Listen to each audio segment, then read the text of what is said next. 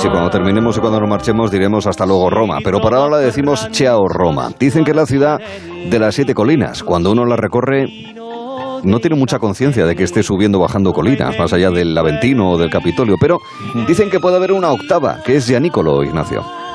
Sí, sí, sí, eso yo creo que nos lo va a aclarar nuestro invitado, Arturo Agustín, eh, que es eh, periodista, escritor, y aparte de Amanecer Gianicolo, pues tiene otras cositas, ¿no? O sea, por ahí sale, que es eh, una crónica sentimental, eh, tras el portón de bronce. Desde luego, él lo que, lo que tenemos que tener muy claro es que es un romano con todas las letras. Sí, señor. Arturo, ¿qué tal? Es que se me hace raro saludar a un tocayo. Arturo, ¿qué tal está? Buenas tardes. Hola. No tan bien como usted, que le noto de voz espléndida. Bueno, muchas gracias. Usted es muy amable. Eh, Gianicolo, ¿es la octava colina de Roma o no? No lo sé. Algunos dicen que sí. De alguna manera yo creo que es la colina... Eh, no es la que tiene más literatura, literatura contemporánea, pero sí que es el, mejor balcón para, para ver amanecer en Roma. Mm. Y además tiene la ventaja de, de bueno, que, de que desciendes unos metros y te encuentras con el barrio más popular y en estos momentos más auténtico de Roma, que es, que es el Trastevere, ¿no? Eso está bien, eso está bien, porque en estos tiempos en los que casi cualquier ciudad es más un parque temático que una ciudad, está bien saber aquellos lugares que tienen autenticidad, ¿eh, Arturo? Mm. Sí, lo que ocurre es que, bueno, la especulación ya ha ido por el barrio y los niños de casa bien eh, comenzaron a trasladarse a, a ese barrio, con lo cual los precios eh, han subido mucho y gente mm, y gente de toda la vida que vivía allí, por ejemplo, había un un cantante popular, Estornelatore, que se llama, se llamaba, perdón, Nino Meloni, que cantaba por algunos bares muy concretos, pues este tuvo problemas porque estuvo a punto de que lo de que lo echaran del barrio porque no podía pagar el, ah, el piso. bueno, finalmente lo echaron, le dieron un piso el ayuntamiento que estaba bastante bien, pero como que estaba tan lejos, el, hombre gastaba más dinero en el transporte urbano que en el alquiler, con lo cual oh. fue, un desastre. Eh, ¿Qué es exactamente eh, el término sprezzatura? El, el término sprezzatura, ahora me has cogido en... yo creo que quiere decir eh, empático, es un poco lo que, mm. lo que define al, al italiano, pero al romano, ¿no? Sí. O sea, más al romano que al italiano. Porque, porque hay mucha, claro, nosotros aquí en España más o menos tenemos una idea, en muchos casos estereotipada, de nosotros mismos, con lo cual respecto del italiano y el romano, no me quiero ni imaginar cuáles son, digamos, esas pequeñas mentiras, esos pequeños engaños sobre cómo es el romano o cómo es el italiano en general, ¿verdad, Arturo? Bueno, en Roma las mentiras son enormes. Ah, son, ah, las llevan con más grandeza. no, pero no, no se dice mentiras. Se dice, mejor que aquí, ¿no? No, no son mentiras, son trampantojos, que queda mucho más elegante. bueno. ¿Qué te iba a decir? El, bueno, eh, en Roma ya sabes, como ocurre en Madrid, por ejemplo, en las grandes capitales, que te dicen que, bueno que, que, los romanos son todo menos romanos, todos vienen de, de diferentes provincias o de otras ciudades, pero sí que quedan quedan algunos romanos, que precisamente son los que viven en el, en el barrio del Trastevere. Entonces yo creo que el romano es el que sabe manipular mejor la imagen que tenemos del italiano. ¿Eh? Porque es, seductor, marpione, ¿sabes? La palabra esta quiere decir eh, bribón, mujeriego, sátiro. Mm. Es marpione, con lo cual es un poco el Latin lover. Y, versus mamone. Mamone es otra cosa. Mamone es, viene de mamma, de un empache de mamma. Ah. uno de los grandes mamones era mamones que, que, se entiende bien en español, ¿sabes? Era Alberto Sordi. ¿Ah? O sea, un hombre que vivió toda la vida con, con su hermana y con, y con su madre y que estaba dominado absolutamente por, por ella, ¿no? Mm. Y a tal extremo se llega de, esta, de este, este, este vampirismo de la madre con el hijo que una de las causas por las cuales eh, tú te puedes divorciar en Italia es por el, por esto, por el mamone. O sea, porque la madre puede ser eh, terrible, ¿no? Esto me lo contaba nuestra, nuestra antigua colega, la famosa Paloma, la corresponsal eterna. de Paloma Gómez Borrero. Que era muy buena persona, ¿eh? ayudaba mucho a la gente, a los periodistas, a los compañeros que iban por allá. Y ella me decía que cuando hubo los campeonatos de fútbol aquí en España, Naranjito, ¿no? ¿Eran? Sí, los Sí, en el Naranjito. 82, sí. Sí, sí. Que ganó Bueno, pues, Italia, además, el Mundial. se produjo un desembarco brutal de, de italianos ¿no? en España. Y entonces muchos, de- bueno, muchos se casaron con españolas. Mm. Y entonces me contaba Paloma, que porque su hijo es abogado, que los que se trasladaron a vivir a Roma con la mamá, Mm. eh, duraron un año o dos años.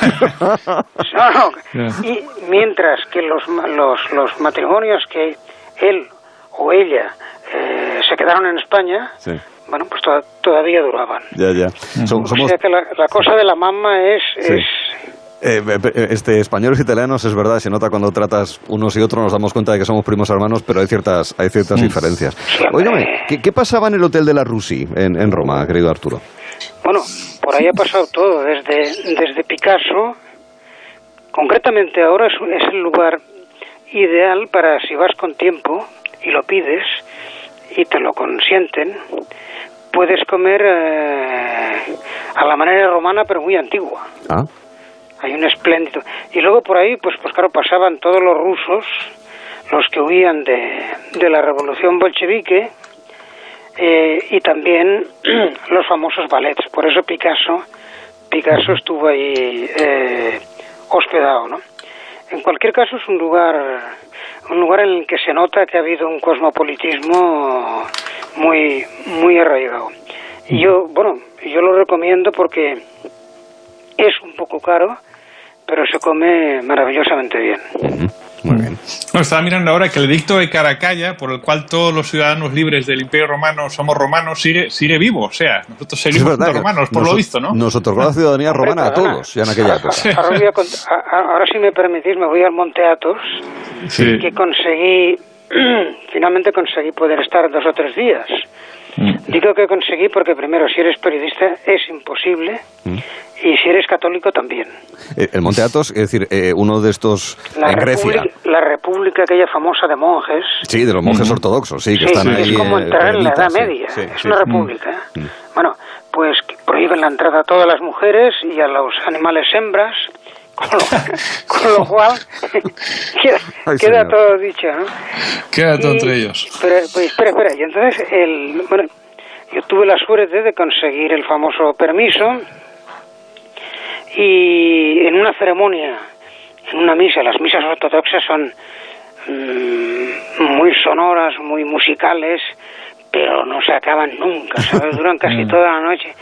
Bueno, entonces yo asistía un, un rato, una hora, no sé, a una de, la- a una de estas misas, ceremonias nocturnas, eh, y de repente se me abalanza uno de aquellos monjes, ¿sabes? Con las barbas, los velos, el son nacionalistas a ultranza. Y me dice, romano. y yo, y yo me, me quedé así detenido, digo, ¿de romano? Claro, yo no podía decir que era... Ah, Y a mucha honra, ¿qué pasa? Claro. Y entonces le pregunté, digo, pero oiga, ¿por qué me llama romano? Dice, porque lo he descubierto en la manera como usted, usted pone los, la- las manos, se las cruza en la espalda, que es, que, es, que es una manera de entrega, de esclavo, propia de esclavo, con lo cual usted es un romano. Todos los que adoran al Papa Claro. ponen las manos así, o sea que realmente somos romanos. ¿eh? Claro, Sí, sí. cristiano apostólico y, romano. Sí, sí. Bueno, hablando, hablando de comer, yo me estaba acordando de los caracoles que salen en el satiricón de, de Petronio, pero parece ser que usted prefiere el bacalao, ¿no? Sí, bueno, los caracoles aquellos tenían un, ya lo sabéis, tenían un doble sentido, ¿no? sí, sí, Sí. ¿Qué prefieres, caracoles o...? car- caracoles Eso lo en Cubo Badis. Creo que era una escena que fue censurada en su momento. Sí, sí, sí. Que no se entendió, pero bueno, que aquí le pasaron finalmente y, y, Mm. y- y pasó desapercibido. No, los caracoles, eh, que me perdonen los de Lérida, eh, porque es como un plato nacional, no es un plato que me, que me satisfaga, ¿no? Mientras que el bacalao, el bacalao sí. Y además en el, en el restaurante este que era propiedad, el propietario era un actor de un actor eh, que trabajó con Fellini en muchas películas, concretamente en el en el satiricón, pues claro, todavía le daba un valor eh, literario, gastronómico eh, importante, ¿no? Yo conozco a alguno que ha sido capaz de cruzar Roma en coche en dirección contraria y nadie le ha dicho nada. ¿El tráfico de Roma es como dicen que es y especialmente en una Vespa? A ver, yo solo he ido de paquete dos veces y, y en Vespa. En una, no- en una me, me, me- me caí. O, Vaya, o- o me mala cayó. suerte. Eso es eutanas- eutanasia, ¿no? y en la otra, en la otra, pues no, no pasó nada, ¿no? Ah. Bueno, es una experiencia tremenda porque crees que te van a volar, o sea, que la- la- las piernas, las rodillas, bueno, temes un encontronazo, pero, pero son muy hábiles. Sí, es caótica la cosa, pero se respetan. O sea, ya se gritan mucho, gesticulan todavía más, y a ojos nuestros dices, bueno, aquí va a pasar algo, se va a armar la de Troya, no sé qué, y luego no pasa nada. Ya. Vale. Es otra, es otra característica de los, de los italianos, ¿no? Que además se pone de manifiesto, por ejemplo, en los uniformes, ¿no? Claro, no sé quién me decía que con esos, con los uniformes de los, de los soldados italianos, eh, no se puede ganar una guerra nunca. O sea, son, Por lo menos con los de gala. Claro, no, no, no son uniformes, son, son no son uniformes militares, son uniformes para, bueno, pues para celebrar una obra de teatro, una ópera o con, penachos en, en- no sé si en el casco o en el sombrero, pero sí, Sí, yo tengo la es imagen de eso. de- quería decir, sí, sí. Con, con plumas, con penachos, en fin, no sé los, cómo. los Versalieri, Eh, ay, pum, pum, pum, que avanzan, avanzan trotando y, la, y, la, y la cola aquella de, de- no sé de qué es, de faisán me parece que es, Mm. se mueve y claro, con aquello dices, pero hombre, con aquello no se puede ganar una guerra. Ya. Hombre, Lo la que pasa es que. los italianos, fijaos si son diferentes a los españoles, durante las dos contiendas mundiales empiezan en el bando de los malos y acaban en el bando de los buenos. Sí, pasó la doble. Yo, Eso tiene yo- una yo habilidad. recuerdo. Sí. sí. Dime, dime, perdona. No, no, yo recuerdo cuando intentan invadir eh, Grecia, eh, que los, eh, los griegos les dieron, repartieron estopa con la artillería y no pudieron entrar Sí, los italianos. Mussolini visitó la primera línea de frente que los había machacado y se quedó así un poco como media hora y dijo, Italia me ha traicionado. Se lanzó el coche y se, y se volvió a Roma. ¿no? Sí, sí, sí. Sí, son, son- buenos, ¿eh? En la crisis financiera, que también tienen unos problemas considerables, oye, casi salieron de rositas. O sea que.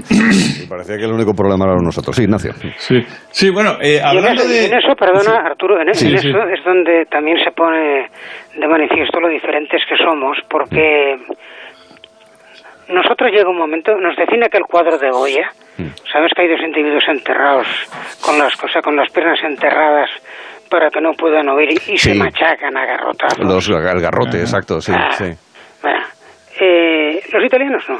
Los italianos, tú discutes con un italiano y cuando uno y otro entendéis que tenéis que pactar porque si no nadie se va a quedar con, con, con el objeto de la discusión, se llega a un pacto.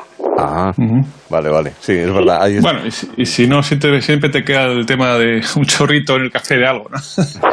bueno, sí. ¿Y cuál podría ser la mejor novela de Moravia? bueno, a mí me gusta la romana, pero supongo que alguien te dirá y algunos cuentos y demás. Pero yo creo que el que cuenta mejor la, la, La ciudad. la vida romana mm, contemporánea, ¿eh?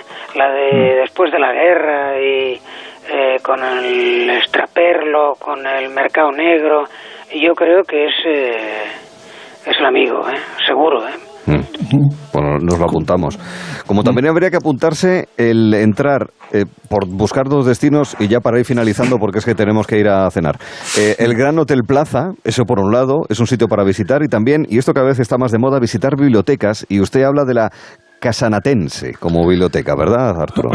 Sí, no me, no, me- no- me trate de usted, señor. Eh, perdón, sí, Ar- Arturo, pues eso, ¿qué recomiendas? la, Sí, la es una Casanatense. biblioteca, además, eh, bueno, si no te gustan mucho los libros, da igual. Gustan, gustan.